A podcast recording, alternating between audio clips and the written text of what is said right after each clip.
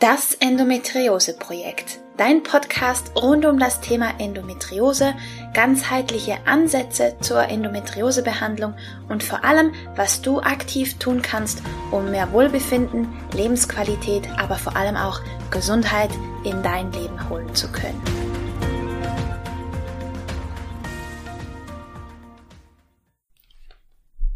Hallo und herzlich willkommen zu einer weiteren Folge von Das Endometriose Projekt. Ich bin Romina und ich freue mich sehr, dass du heute mit dabei bist. Ich möchte in der heutigen Folge gerne über Leaky Gut sprechen, ein durchlässiger Darm.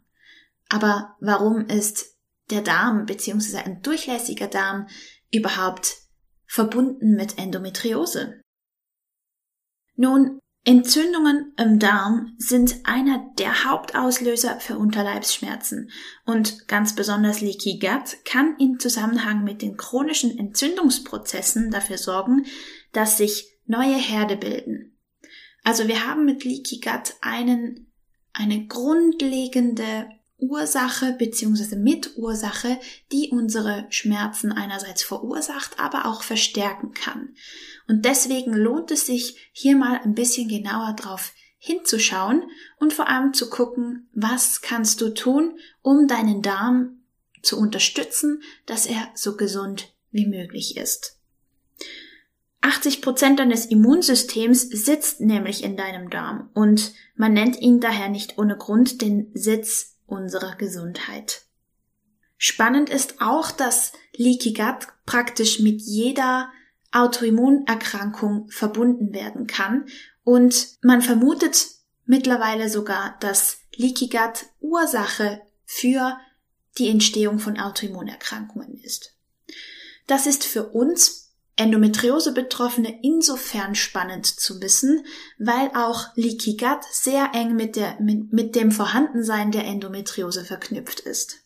So leiden Endobetroffene deutlich häufiger an Autoimmunerkrankungen und Autoimmunerkrankte haben ebenso eine signifikant höhere Wahrscheinlichkeit auch an Endometriose zu erkranken. Also da ist die Verlinkung mittlerweile schon sehr gut bekannt.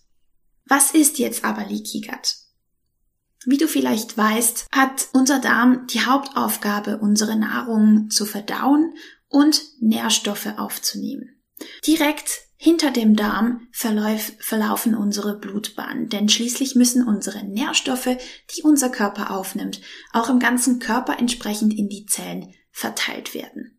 Das ist ein ganz wichtiger und nützlicher Prozess, ohne den wir so nicht überleben würden. Damit nun jetzt aber die Nährstoffe in das Blut gelangen können, trennt nur eine einzige Zellschicht den Darm von unserem Blut. Und genau das ist das Problem bei Leaky Gut, denn es gibt bestimmte Ursachen und Auslöser, welche den Abstand zwischen diesen trennenden Zellen vergrößert, so dass nicht nur die guten Sachen ins Blut kommen, die Sachen, die ins Blut kommen sollen, wie die Nährstoffe, die wir aus der Nahrung aufnehmen möchten, sondern eben auch ein bisschen größere Partikel, unverdaute Nahrungsbestandteile, aber auch Bakterien und andere schädliche Stoffe gelangen so ins Blut. Und dieser Abstand zwischen den Zellen möchten wir eigentlich, so gut es geht, vermeiden, beziehungsweise einfach so gering wie möglich halten, dass halt eben nur die guten Sachen durchkommen.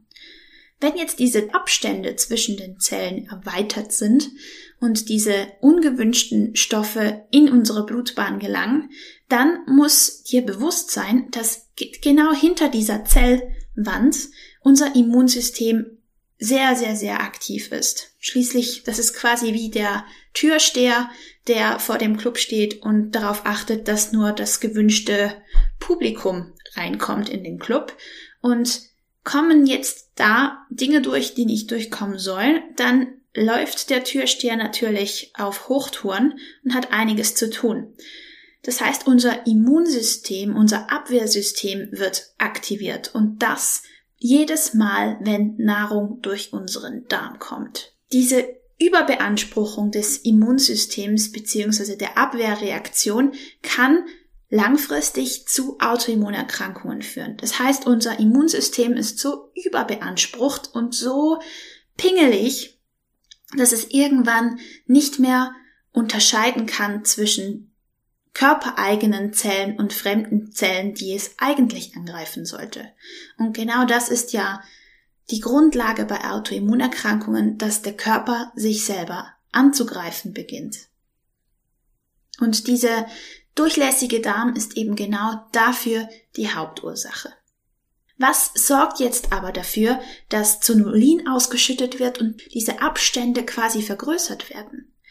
Es gibt viele Ursachen. Ich möchte in dieser Podcast-Folge aber einfach auf die gängigsten und grundlegendsten eingehen, um dir einfach mal einen Überblick zu verschaffen.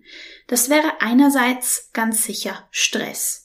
Stress vergrößert nicht nur diese Lücke zwischen den Zellen, sondern kreiert auch ein entzündliches Mikrobiom, also eine an sich entzündliche Darmflora, die für chronische Entzündungen in unserem Körper sorgt. Das wollen wir natürlich nicht, denn wie gesagt, diese chronischen Entzündungsprozesse verstärken unseren Schmerz, unsere Schmerzwahrnehmung, aber können eben auch, wie gesagt, für sogar neue Endometrioseherde sorgen.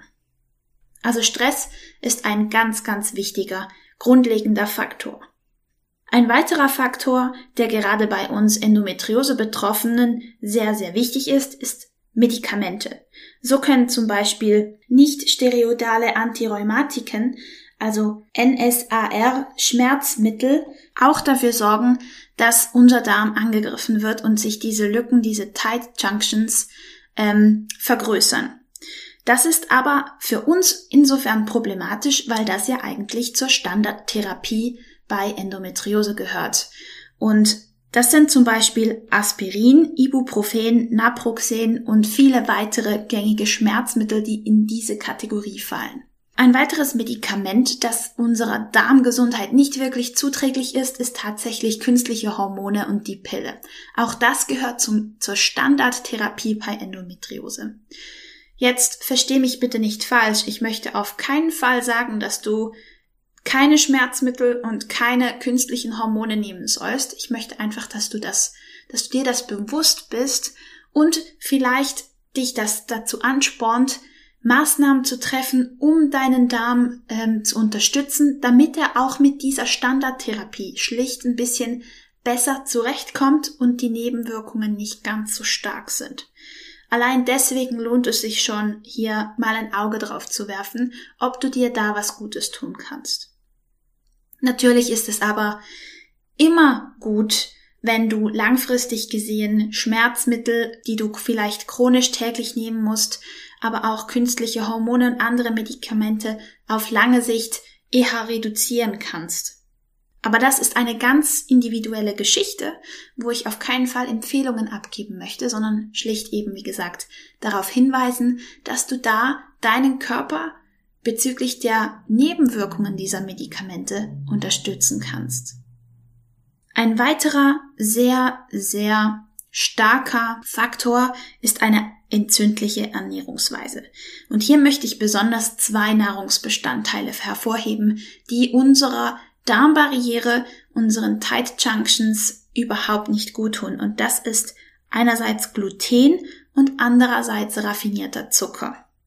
Auch hier gibt es eine ganz spannende Verbindung zwischen Zöliakie-Erkrankten, also Leuten, die Gluten nicht vertragen und da ähm, sogar Antikörper bilden, also quasi eine Glutenintoleranz und Allergie haben, und Betroffenen von Endometriose. So haben zum Beispiel Zöliakie-Betroffene ein zweifaches Risiko, an Endometriose zu erkranken und auch Endometriose-Betroffene haben ein signifikant erhöhtes Risiko, Zöliakie zu entwickeln. Also auch da ist ein Link gegeben.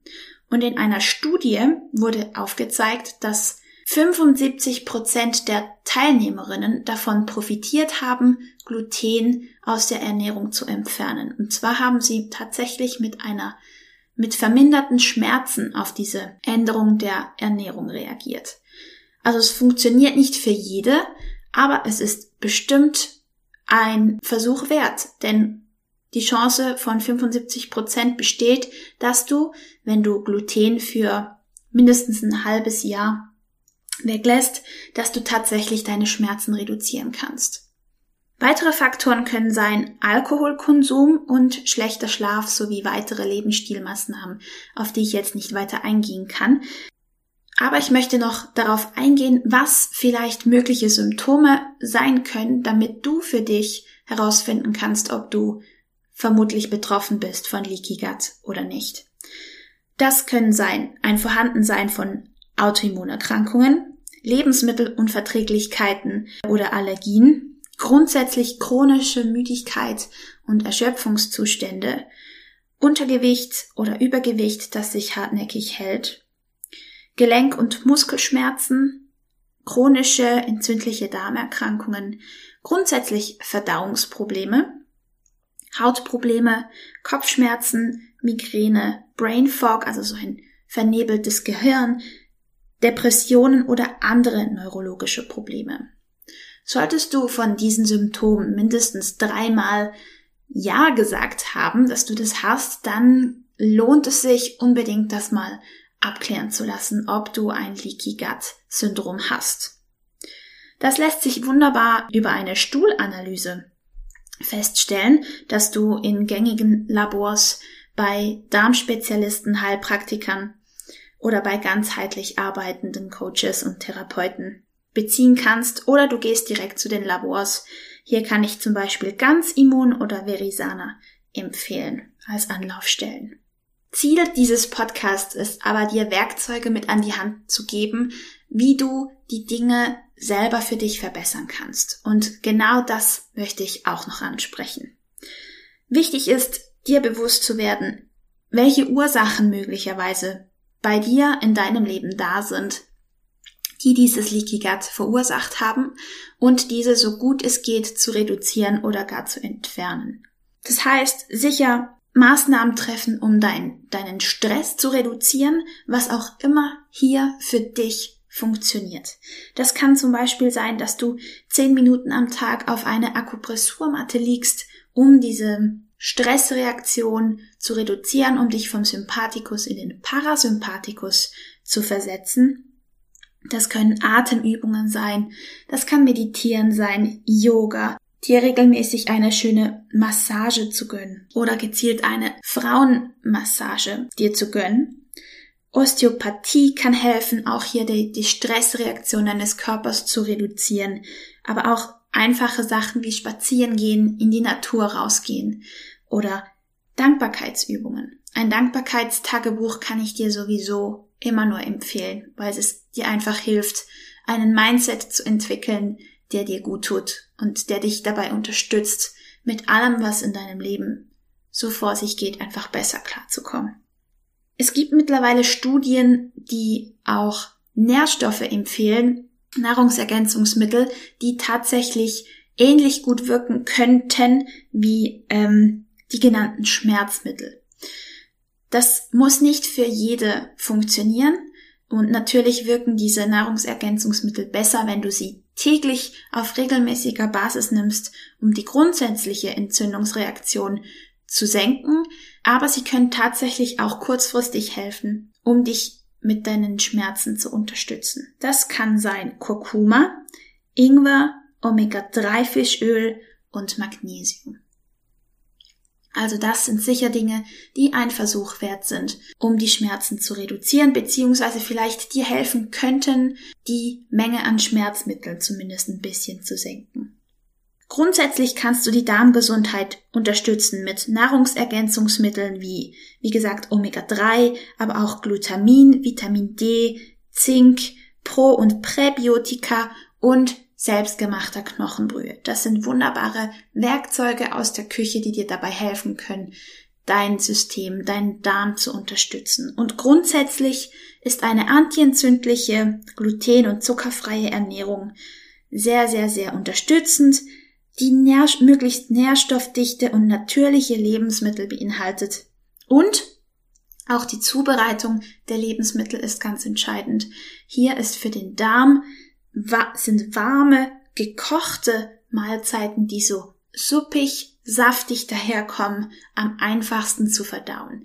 Damit kann der Körper am einfachsten die Nährstoffe aufnehmen und er braucht die Energie für die Reparatur und nicht zur Aufspaltung zum Beispiel von Rohkost, das für den Darm einfach sehr anstrengend sein kann, besonders wenn er halt so in Anspruch genommen ist und ein Leaky Gut vorhanden ist. Ich hoffe, ich konnte dir mit dieser Folge einen guten Überblick geben über das Leaky Gut Syndrom und ich bin sicher, ich werde noch die Möglichkeit haben, im Verlauf des Podcasts Darmexperten dazu zu holen, damit wir hier wirklich noch vertiefter in die Thematik einsteigen können. Aber mir war es einfach wichtig, dir hier einen Überblick zu geben, damit du einen Ansatzpunkt hast, wie du dich im Sachen Darmgesundheit und Leaky Gut unterstützen kannst. Ich hoffe wie immer, du konntest viel für dich mitnehmen und freue mich wie immer über Kommentare oder Rezensionen von dir. Komm gern auf mich zu. Ich freue mich immer, wenn ich mich mit dir austauschen kann und wünsche dir einen wunderbaren Tag und alles, alles Gute. Bis bald!